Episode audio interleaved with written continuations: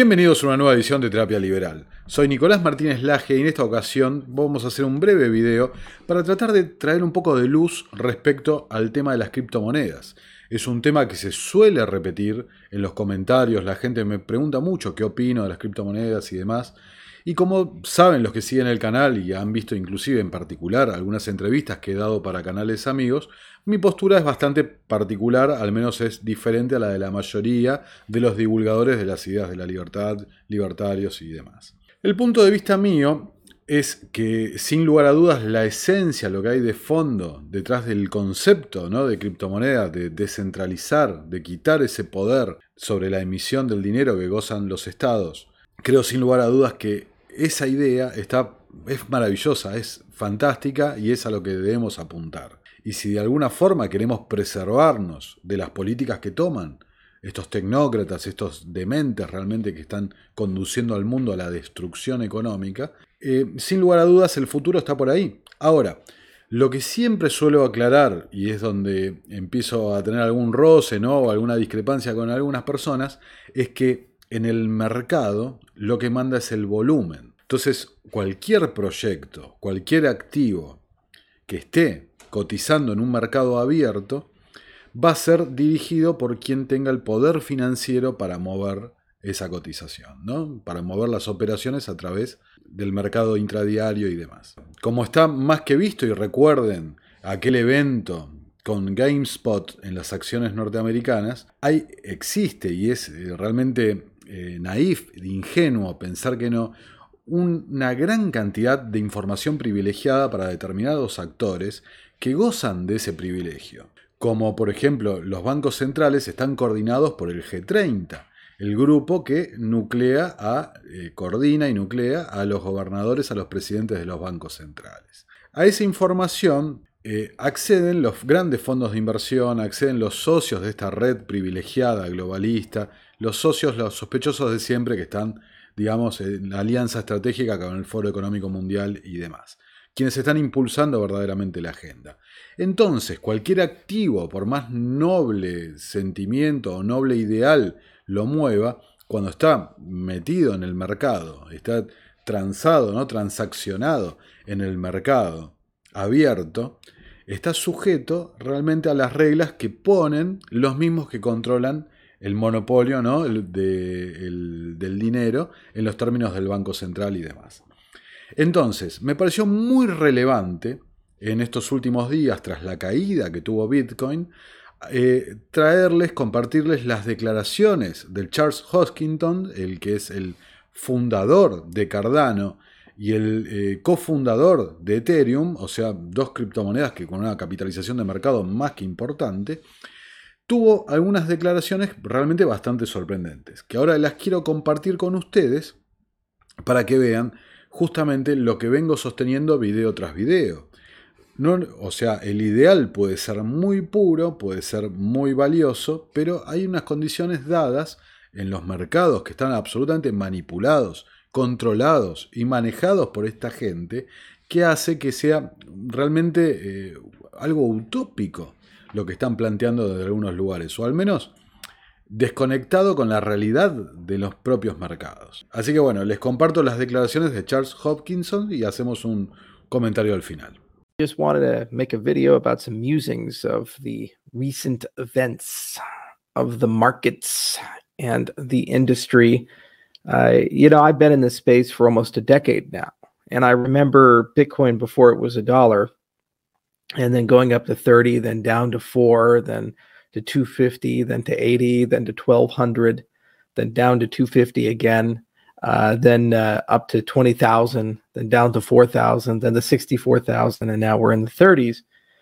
And I remember all the events the collapse of Silk Road, the collapse of Mount Gox, um, all the various interesting ventures throughout the years, like Mastercoin and Color Coins, and a litany of other things and concerns. Uh, and no matter where I go, what I do, it's it always amazes me that there's this constant rhyming of the attitude. So the old guards, nothing phases us anymore. You know, we've seen everything twice just to make sure we didn't miss anything. The new people, the minute that something occurs, uh, like for example, the collapse of a stablecoin or the collapse of BitConnect or these types of things, uh, then they say, "Oh my God, this is the end of crypto. Everything is over. Oh, we're all going to die. The markets are over. The dream is gone." You know what's happening right now is there's over 300 trillion dollars of institutional money floating around the world looking for a home.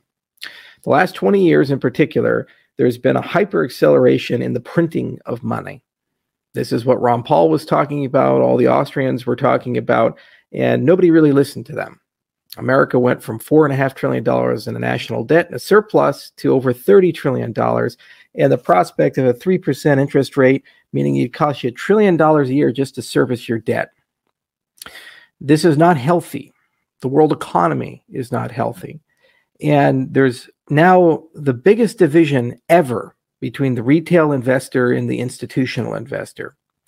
The institutional investor, uh, they have basically a mandate to go and push somehow, some way with their trillions of dollars under management 10, 15% returns.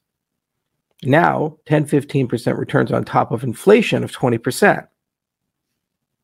They're doing all kinds of monkey business and shenanigans why is it your homes are getting so expensive? Well, because the Black Rocks of the world and the massive private funds of the world are going and buying regular, everyday three bedroom, two bath homes through big aggregators. And you wake up and you see a $250,000 home become half a million dollars, $750,000. Can you afford it? No, because wages don't track with that. It's a good investment for them. It's a good hedge at the moment for inflation, but it's not permanent. Last two years, we saw the greatest wealth transfer in human history from the poor to the rich. And now the rich are admitting that maybe all the things that they did over the last two years were not necessary, but they don't give the money back, the property back. You see, the great reset, Davos. This year I was going to go out of disgust. I'm just not going to do it anymore. You know, because what are they doing? They're saying you'll own nothing and be happy all the farmland is going to be owned by the rich people and the big companies, multinational companies, international funds. All of the supply chains run by a small group of hyper consolidated entities that are transnational. Don't give a fuck about the little person. The retail side, people are opting out. Problem is, there's less money on the retail side now than on the institutional side. If you look at the selling rates of crypto, what's happened over the last six months is institutions have been dumping their crypto. Some, like Saylor and others, are holding on and doing everything in their power to go Team Orange. But most are looking at it as a high risk, high return asset. And in times of recession, reallocate your portfolio. This was always the danger of inviting the Wall Street types in, is that they would just simply treat crypto like any other asset and label it uh, as an exotic high risk one. And when the markets go in not the direction they want, they dump it. The retail people are holding because they are opting out of a global system uh, that's unfair, a global system that's frankly rigged. seen it myself. I've been in the meetings, I've talked to the people everywhere I go. They don't give a fuck about sustainability. They don't care at all in any way, shape, or form about whether you live well, your standard of living is the same as the standard of living of your parents, your grandparents, your great grandparents. In fact, quite the opposite. They're trying to prepare the masses to accept a standard of living significantly less than the one that they inherited, the one that they grew up with, the one that their parents grew up with. This is no way to run the world. This is no way to, to live well. It's because they broke the world money system. And the entire point of cryptocurrencies are to restore some trust, credibility, and stability into the world money system. That's the entire point of the labors of this industry, the research that we do, the reason why we keep picking up shovels and fighting the good fight. Now, there's tons of experiments. Maybe fractional reserve things are not a good idea. Go figure.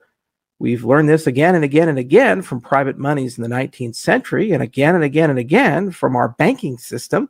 And now the market is again learning the same lessons of before, only this time is pushed by the arrogance of youth. as opposed by a malicious cabal. Maybe it's a good idea to follow deflationary monetary policy, full or over reserve, if one's desire is to create stability. Now, on our part, as an ecosystem and as a community of developers, a community of people building things, uh, we've focused on first principles.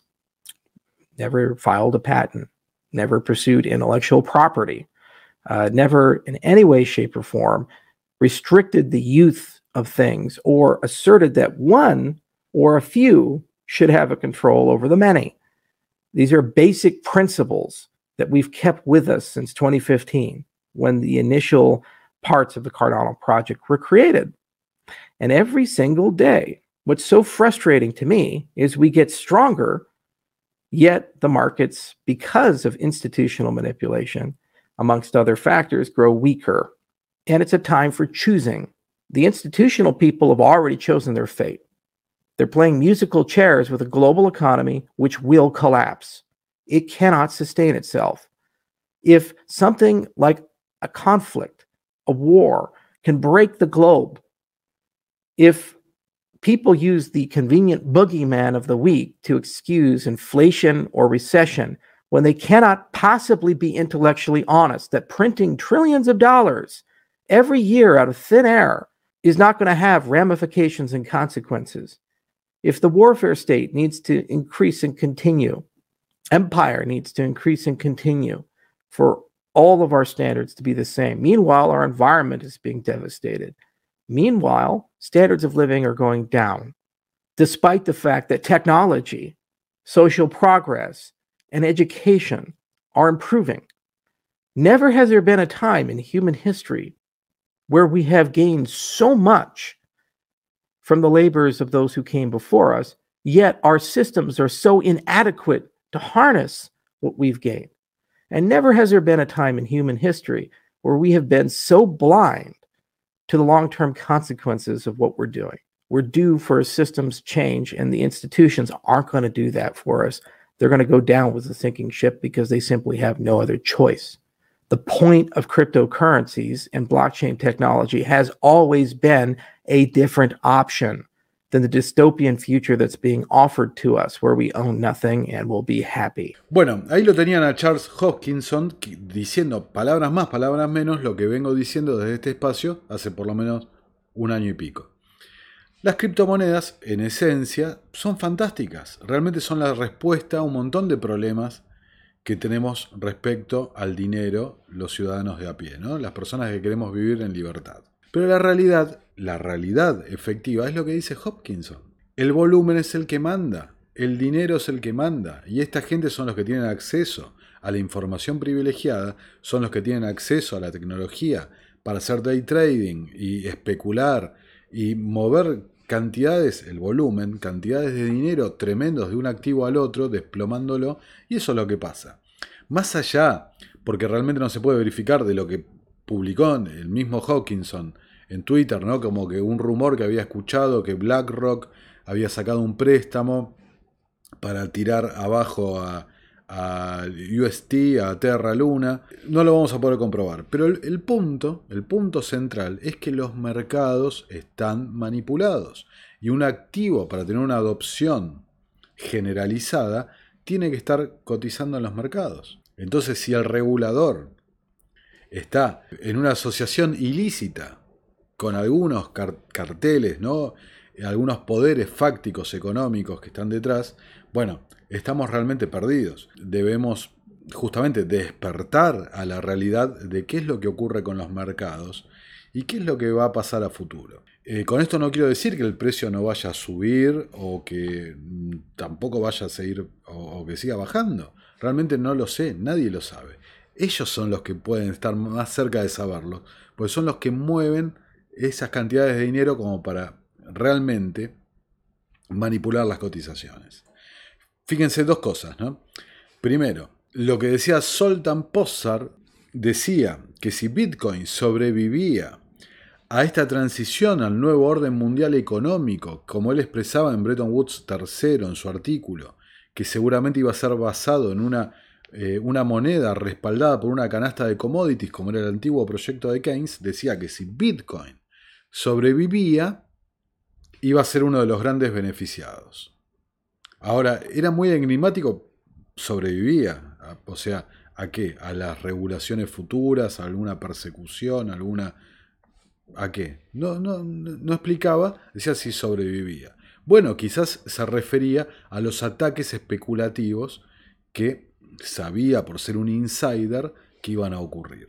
Esa es la realidad de la cuestión respecto a las criptomonedas. En la esencia están muy bien, en los, los mercados están tan manipulados por esta élite financiera que jamás ningún proyecto va a poder sobrevivir si no se corrige esa manipulación. Ahora, me van a preguntar en los comentarios, ¿y cómo se corrige esa manipulación?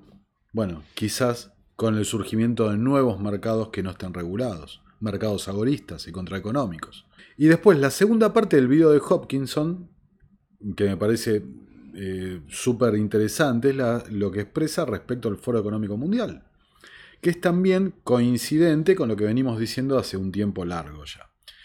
Él, Hopkinson, que es un miembro de esta élite, que Cardano ha tenido un rol bastante importante en la eh, digitalización, digamos, del continente africano, no sé si en un lapso de conciencia, un lapso de salir de la edad de la inocencia, ¿no? de salir de la, de la ingenuidad, ha tomado noción, ha tomado contacto con que esta élite son todos unos psicópatas que están ah, perpetrando uno de los robos más grandes de la historia de la humanidad, una transferencia de recursos gigantesca, todo en nombre de cosas a las que no les importa absolutamente nada, ¿no? Hopkinson, que despierta, que dice, bueno, rechazo la invitación al Foro Económico Mundial, ¿por qué? Porque son todos representantes de todo lo que juramos que queríamos destruir con los proyectos de las criptomonedas.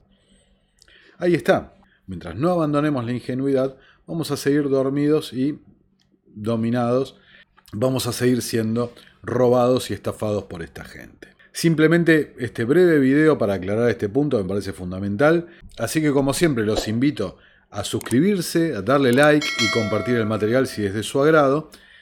Como siempre, por supuesto, y como ya es público y notorio, YouTube, debo ser quizás el único canal de más de 20.000 personas, que les agradezco muchísimo haber llegado a ese número. Debo ser el único canal de más de 20.000 personas que, al que no le permiten la monetización y demás. Así que dependo de sus aportes voluntarios para seguir produciendo contenido de calidad para que sigamos debatiendo y difundiendo las ideas de la libertad. Así que sin más, soy Nicolás Martínez Laje, esto es Terapia Liberal y nos vemos en un próximo video. Muchas gracias por estar ahí, nos vemos en la próxima edición.